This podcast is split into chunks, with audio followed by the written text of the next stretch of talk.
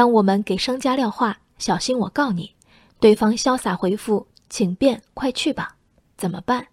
宁波小伙子周强真去了。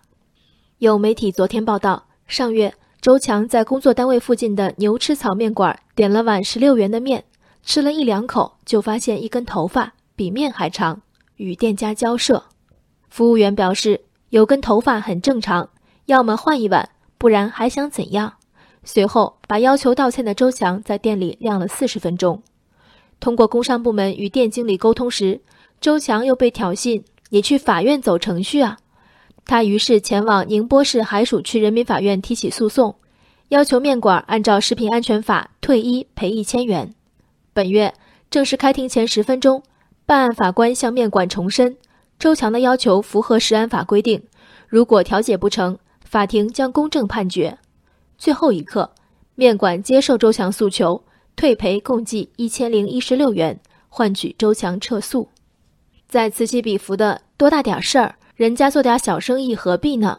和和谐社会各让一步的搅和声中，周强要坚持原则和己见，殊为不易。在从服务员到店经理，宛如经过统一培训的情晚中，周强的愤怒被一步步放大，从道歉到退一赔三。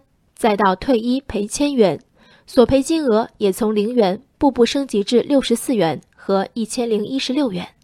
牛吃草面馆冤不冤？他们明明有过无数次小代价解决问题的机会。一千零一十六元，十六元治邋遢，剩下的一千元治自信。消费者屡屡被教育得饶人处且饶人，一些商家却以勿以恶小而不为。为日常经营和成本控制的准则，这底气正是来自“料你不会真去告”的揣度。数百万的房产官司，法院还忙不过来，为几块钱的一碗面来场诉讼，哪怕法院肯受理，你有脸去告吗？那生生浪费社会资源的指责，莫不出自同样逻辑。幸得法院平和坚定的支持，周强说，主审法官一开始就鼓励他，案件金额虽然小。但法院一样会重视，一分钱的案子他们一样审理过，这一样重视令人感慨，并非法院遥远，并非法律与个人无干，而是我们自觉不自觉地将他们神化。我们尊重法律，却不习惯以法律自保，哪怕条款利益良善，司法部门和蔼，无人用的法律有何用？认为法律该被束之高阁。才是对法律好，对所有人好，本身是一场误会和不敬。